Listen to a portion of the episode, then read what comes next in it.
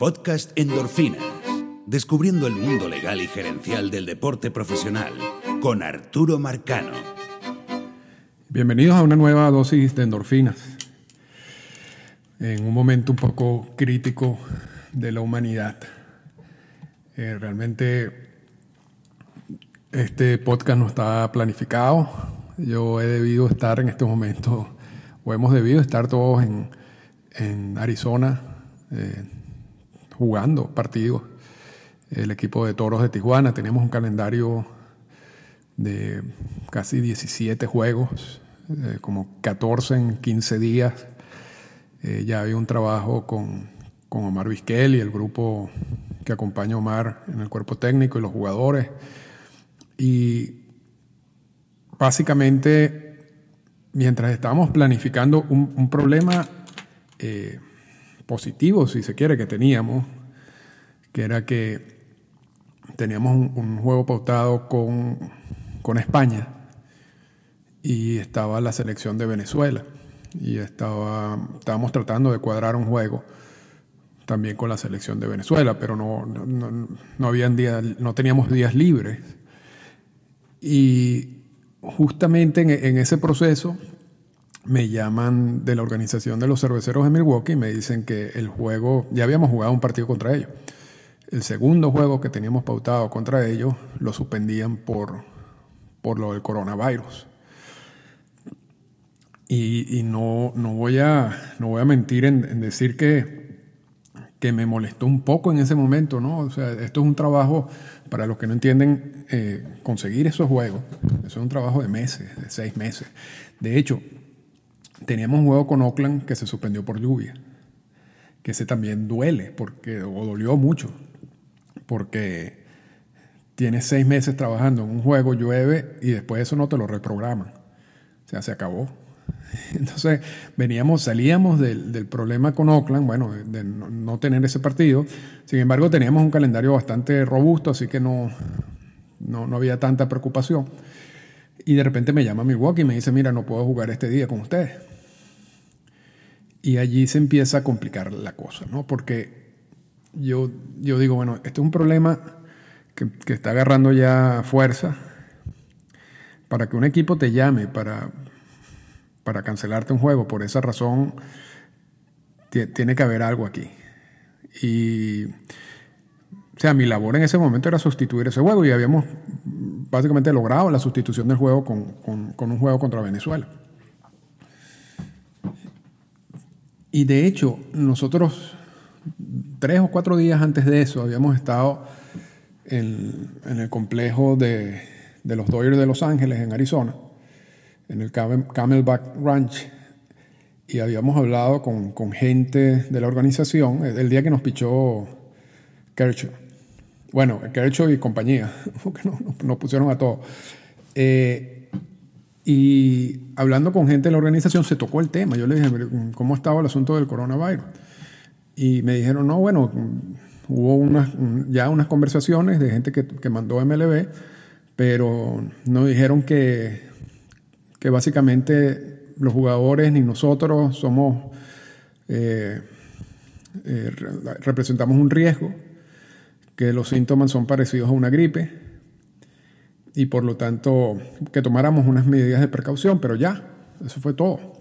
Estoy hablando de dos días antes que me suspendieran el juego de, Milwaukee. En dos días suspenden el juego de Milwaukee.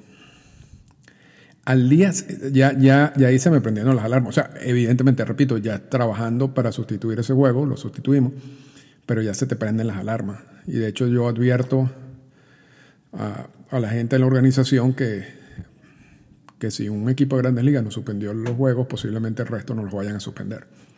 Y estamos hablando de 8 o 9 juegos que teníamos. Y en menos de 24 horas, todo se suspendió. O sea, todos los juegos. No, no solo eso, el complejo donde estamos practicando, que es un community college, nos envió una comunicación diciendo que por instrucciones del estado de Arizona eh, iban a cerrar.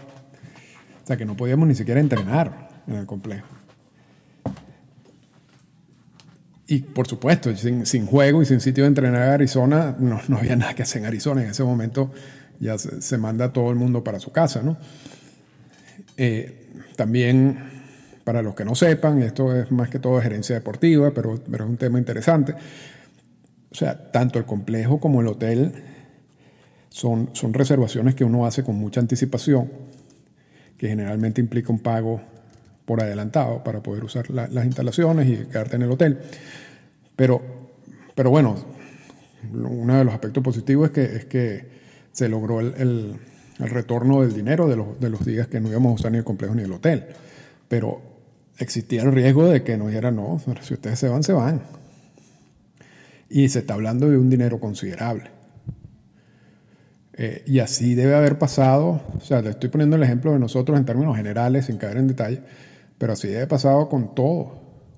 O sea, en, en, en, Arizona había muchos equipos que no forman parte de los, del, del, sistema en sí del, de, de, Major League Baseball. Nosotros somos liga afiliada, pero realmente son, son operaciones independientes, pero allá habían equipos japoneses. Nosotros jugamos contra un equipo coreano de, la, de la, mejor liga en Corea. Eh, eh, por supuesto estaban todas estas selecciones nacionales que o ya estaban en, en Arizona o estaban en vías o de ir a Arizona, que, que, venían también trabajando por meses para ese torneo. Y estoy hablando que en 24 horas todo se suspendió. Y, la noticia de, Major League Baseball pasó de vamos a suspender, pero vamos a dejar la gente aquí. Uh, bueno, vamos a dejar la gente aquí en, lo, las instalaciones de Arizona y Florida, de Spring Training, pero el que no se quiera quedar se va.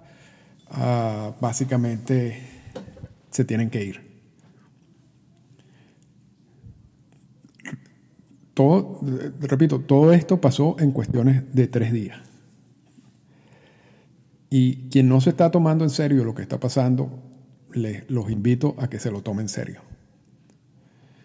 Y realmente estamos, lo que, está, lo que se está viendo en los países, está siendo impulsado por modelos científicos que te están dando, que te presentan varios escenarios. Y muchos de esos escenarios pueden variar dependiendo de las acciones que se tomen. Si no se toman acciones o se tomen más acciones, lo, lo que te dicen esos escenarios es aterrorador, es realmente indescriptible. Por eso Trump, que al principio ignoró la situación, hasta jugó con la situación, llega un momento en que cuando le enseñan las proyecciones, tiene que empezar a tomarse esto en serio. Y aun cuando se tome esto en serio, ya pasó un tiempo considerable valioso que se perdió y ojalá que con las medidas que se están tomando recientemente no vayamos, o sea, no vayan a pagar mucha gente por, por ese error. Y esto no es una gripe normal y corriente, eh, es muy contagiosa el virus. En algunos casos genera la necesidad de hospitalización y en, en, salas de en terapia intensiva eh, y de la utilización de equipos que no hay. Entonces, cuando, cuando ustedes escuchan que hay que aplanar la curva, es que simplemente si aquí le da ese virus a, a todos de un golpe, los sistemas de salud no tienen capacidad para, para atender a todos. Y eso va a acarrear muchas, muchas muertes. O sea, y vamos a estar claros. Entonces, todas estas medidas son simplemente para evitar, mientras se consigue un tratamiento y mientras se consigue una vacuna, evitar que el virus se propague de una manera más rápida de la capacidad que tiene cada país eh, de su sistema sanitario o su sistema de salud. Y esto es tan grave que una industria como Major League Baseball que sabe que año tras año genera 11 mil, más de 10 mil millones de dólares, básicamente cierra sus puertas y dice, nos vemos en una fecha que ellos dan provisionalmente de inicio de campaña, después Manfred dice que esa fecha no va a ser. Realmente ahorita nadie sabe, no solamente en Major League Baseball, sino yo creo que en todas las ligas deportivas alrededor del mundo. Nadie sabe cuánto tiempo va a pasar para regresar a cierta normalidad. Y repito, si no se lo están tomando en serio, tómeselo en serio. Eh, sobre todo si me escuchan en países que no tienen los mejores sistemas de salud o que tienen sistemas de salud que quizás vayan a colapsar rápidamente. Entonces hay que tener mucho cuidado en la prevención y en seguir todas las instrucciones que, que hay sobre el tema. Por favor, búsquenla y síganlo. Eh, porque esto, y mucha gente a veces dice, bueno, yo no veo cuál es el peligro, esto es una gripe y todo eso. Ya, ahí están los científicos más preparados del mundo advirtiéndonos de qué es lo que puede pasar. Y así le cambiaron la forma de parecer a, a Trump y así a, muchos países alrededor del mundo. O sea, esto es como cuando tú estás un día y, estás, y sale el sol y alguien te dice va a llover mañana. Y no, no, yo tengo juego de béisbol mañana. Mañana no va a haber juego de béisbol porque va a llover. Y tú dices, no puede ser si aquí está, está soleado.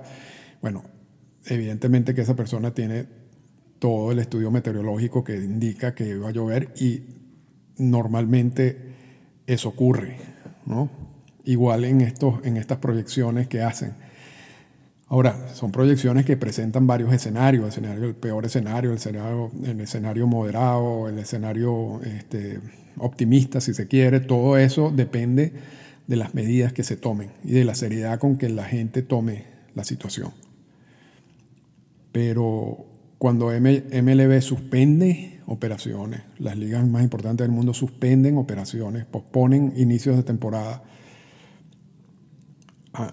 sin, sin, fecha cierta y he tenido conversaciones con organizaciones de MLB, precisamente organizaciones con quien mantengo relación eh, desde hace tiempo y ellos manejan básicamente el escenario de empezar en junio o quizás no empezar. tan claro como eso. Entonces, la única manera en que esto no llegue a ser el caos que proyectan algunos es que ayudemos todos. Y yo creo que ese, es uno de los mensajes que quería dar aquí, porque yo siento que a veces hay mucha, mucho optimismo que en estos casos hay que, yo creo que hay que irse más por, por la parte de prevención que estar esperando que las cosas van a cambiar para bien. Esto es una cosa inédita en el mundo, o sea, nunca había pasado esto. Y, aquí, va, aquí sí lo vamos a unir entonces con el tema que normalmente analizamos, que es, el, que es la parte del béisbol y la parte gerencial. No hay, una, no hay un guion en Major League Baseball para, para resolver esta situación. No existe. O sea, la, hay, y esto lo leí en un artículo en, en, The, Athletic de Ken Rosenthal sobre la utilización de la emergencia nacional como una manera de anular los contratos o de no pagar contratos. Y eso técnicamente tiene razón, pero al mismo tiempo nos estamos acercando a, también a la negociación del convenio laboral, una negociación que ya iba a ser dura y que es para el año que viene. No. Si hay algo, y lo hemos dicho muchas veces en, el podcast, si hay algo que, que Ron Manfred hace bien, es precisamente negociar los convenios laborales. Y en el tema, y cuando hablamos del tema de Houston y de los errores que cometió Ron Manfred, que cometió varios, y, algunos muy graves, este, hablamos también de que no iba a salir del cargo porque venía el convenio laboral, la negociación del próximo convenio laboral y él es experto en eso. experto, no, no, no, hay más, no hay persona que tenga más experiencia y haya sido más exitoso en esas negociaciones de los convenios laborales que Ron Manfred.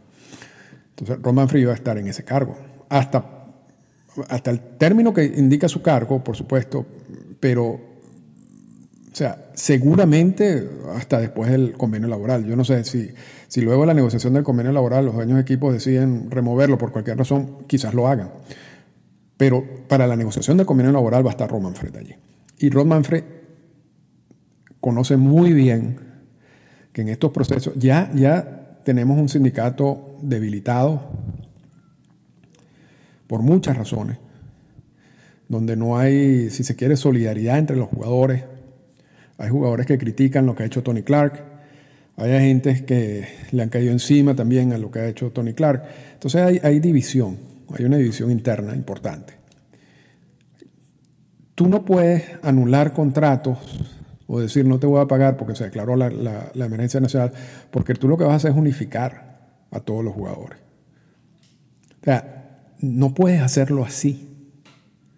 Ahora, Major League Baseball tiene un problema, porque así como genera 11 mil millones de dólares al año, su principal gasto son los salarios. Y los salarios están por encima de los 4 mil millones de dólares.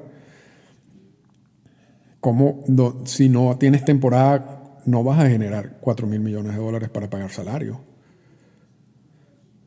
Y eso solamente son los salarios de los jugadores. Tú tienes también gastos operativos, de estadio, de las oficinas. O sea, eso también suma. Entonces, ¿cómo, hace Major League Baseball en esa situación? Y estoy hablando solamente de contratos de ligas mayores. Los contratos de ligas menores son aparte, que no son grandes en monto, pero que suman también. Ahora, ¿cómo, cómo va a ser MLB para pagar esos contratos? ¿O, van a buscar una forma de, de pagar un porcentaje de los contratos? Esto nadie lo sabe.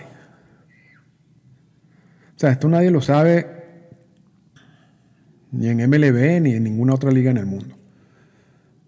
Que, o sea, si no sabemos ni siquiera cuándo va a empezar la temporada. Ahora, además de los salarios, hay otras implicaciones que son los días de servicio, eh, opciones de los contratos. O sea, hay una cantidad de, estipulaciones contractuales que podían haberse disparado durante esta temporada.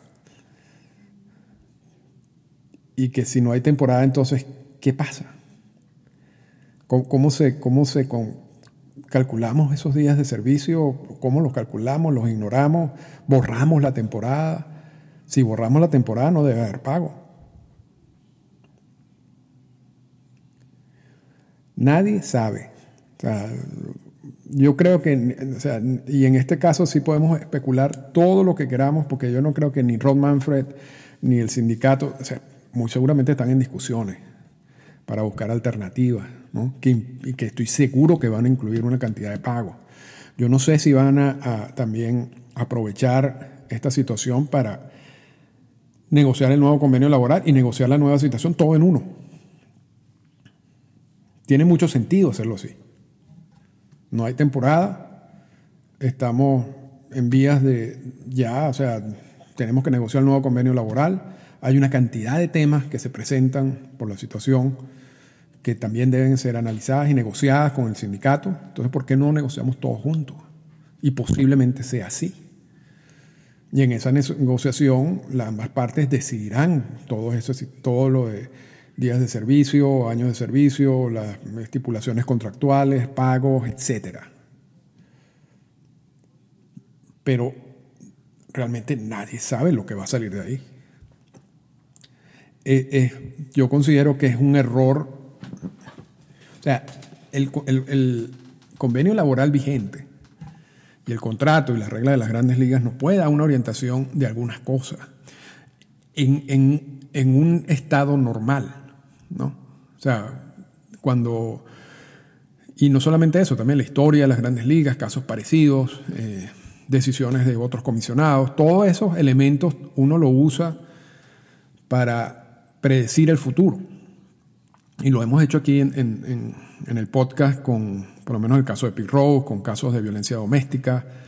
Eh, no, es, no es tan difícil predecir algo si, si conoces cómo casos parecidos fueron, fueron tratados en el pasado y qué es lo que te dice el contrato y qué es lo que te dicen las reglas.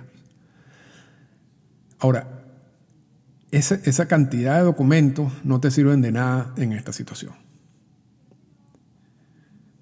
No te sirven de nada. O sea, más allá de, de llenar una curiosidad, si se quiere, pero o sea, no, hay no hay nada, ni en las reglas de grandes ligas, ni en el convenio laboral, ni en el contrato, que te va a decir, mira, este problema se va a manejar de la siguiente manera. Porque esto, esto que está pasando, que nunca ha pasado en la historia del mundo reciente, quizás ha pasado antes, pero no en la historia del mundo reciente, no está, no está, no está analizado en esos documentos. Esto, esto se va a solucionar a través de las negociaciones sea, a través de, que MLB y el sindicato se sienten y puedan determinar cómo vamos a resolver una cantidad de problemas que se van a generar una vez se solucione el, problema principal, que es el problema de salud. O sea, porque mientras, mientras estemos en una situación de, de prevención y de evitar que la propagación del virus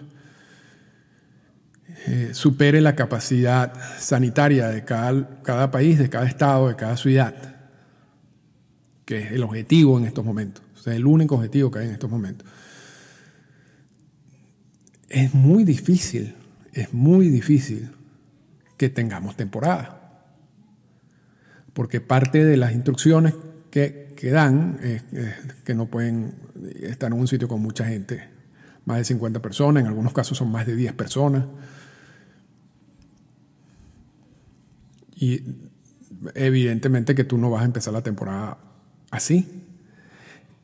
Y MLB no va a empezar una temporada a puertas cerradas porque ese sería el peor escenario para MLB en el sentido de que tienes que pagar sueldos igual, pero no vas a generar los mismos ingresos. O sea, ¿es factible una temporada así? No es ideal. ¿Es factible? Sí lo es. Aun cuando quizás si sumas los dos rosters de los dos equipos ya no llegas, ¿no? ya te pasa de las 50 personas, eh, incluyendo un Payer. es delicado, pero vamos a suponer que, que, la instrucción para esos juegos que tú puedes tener 100, 100 personas en, un estadio, vamos a, vamos a ponerlo como ejemplo, o sea, para que lo puedas hacer. Eh, no, o sea, te obligan a pagar salario y no generas los mismos ingresos. Y además, no sé, yo creo que yo no, yo no, sé si va a levantar mucho interés de la gente, aun cuando la gente también necesita entretenimiento de alguna manera, ¿no? Porque parte de las medidas también es quedarte en tu casa y llega un momento en que tú te cansas de, de leer o lo, que, de, ver televisión o Netflix o lo que sea. Pero mientras estemos en, en ese estado de medidas preventivas, no va a haber temporada y si uno escucha los, científicos, no los políticos, los científicos, muchos hablan de, de, que vamos a estar así por los próximos seis meses, por lo menos. Entonces, repito, está el escenario de empezar en junio, que es lo que, lo que algunos dicen, ligados a MLB, está el escenario de no, no empezar en la temporada. Y todo eso debe, se debe discutir entre el sindicato y la oficina del comisionado. Pero por, los momentos, o sea, yo no me voy a sentar aquí a decir, mira, el convenio laboral dice tal, o el contrato dice tal, o los días de servicio hay que empezarlo tal día, porque eso está bien en una situación normal, esto no es una situación normal. Y esto lo sabe MLB, esto lo sabe el sindicato y tienen que resolver cómo, cómo vamos a hacer con esto. Eh, y, en ese proceso habrá quizás bueno, habrá muchas cosas, porque además yo creo, repito, que ellos van a unir estas discusiones con el próximo convenio laboral. Yo creo que, repito, que sería lo ideal. Yo creo que de, ese, de eso va a salir un documento que nos va a aclarar las dudas de la temporada y las dudas del siguiente convenio laboral, todo junto. Pero, de nuevo, sí se soluciona el problema que tenemos. O se descubre una vacuna, o se descubre un tratamiento y nos hace volver a la, vida normal, pero ahorita, en este momento, no estamos así. Y, y MLB no va a hacer lo que está haciendo, sino está sumamente preocupado de los escenarios que le presentaron. Igual sucede en Canadá, donde hoy, donde ya habían cerrado la frontera, hoy terminaron de cerrar la frontera con los Estados Unidos. Y simplemente preparándose para que cuando llegue el pico del virus tengan la capacidad hospitalaria para atenderlo. Por eso se, se cierra la frontera.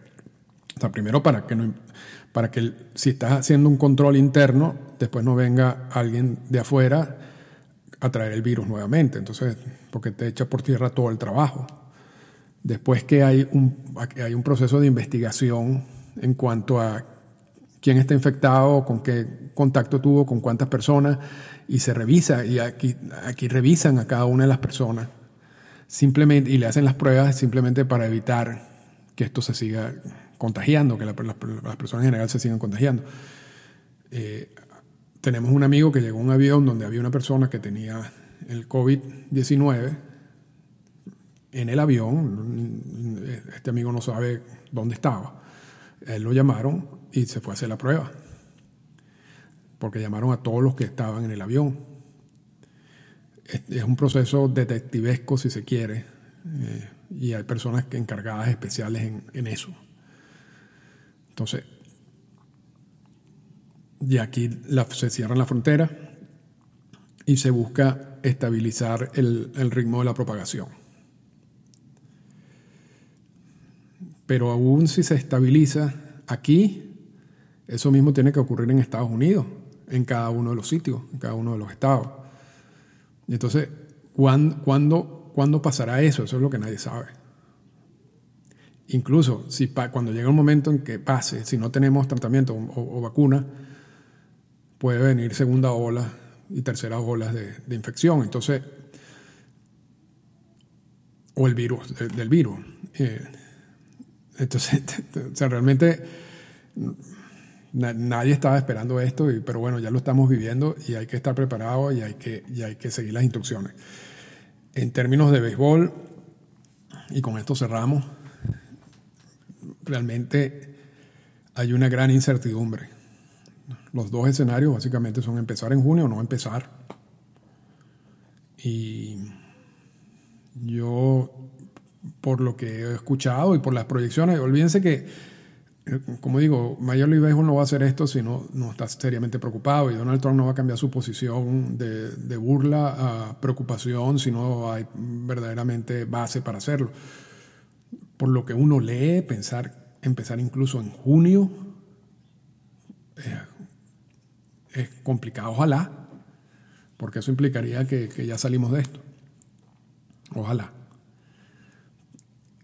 Si no se empieza en junio o si se empieza en junio, de todas maneras, eh, hay que estar pendiente de las noticias de las negociaciones que deben tener MLB y el sindicato, donde van a dar instrucciones de qué es lo que van a hacer, no solamente con los jugadores de ligas mayores, la mayor preocupación en los jugadores de ligas menores, que tienen salarios muy pobres, que normalmente, que espera, que hay muchos que no reciben salarios, si se quiere, desde septiembre del año pasado, porque o estaban impedidos de jugar, o en el caso había muchos venezolanos que no podían jugar por la situación en Venezuela, y esa gente que tiene familia y que está esperando a cobrar su salario, aunque sea bajo, pero a cobrar su salario. Y eso no, no se ve, o sea, no pareciera que va a ocurrir. Entonces, ¿qué tipo de ayuda van a recibir? Porque si, si son ciudadanos estadounidenses o si son ciudadanos canadienses, los gobiernos de estos países están sacando una cantidad de ayudas, ya sea fiscales o, de dinero, mientras resolvemos esto. Pero eso no, eso no ocurre en otros países, o sea, donde viene el 50% de los jugadores de ligas menores y tienen que regresar sin recibir absolutamente nada y básicamente sin trabajo porque su trabajo era ese.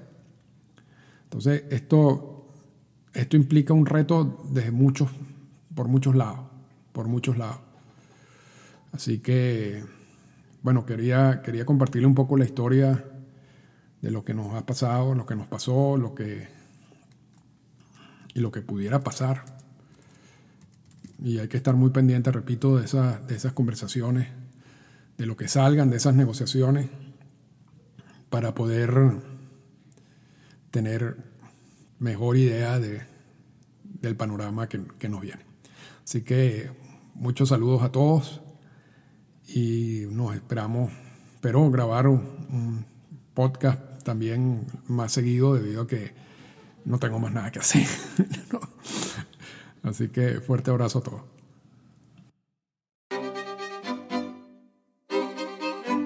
Esta fue una presentación del podcast Endorfinas.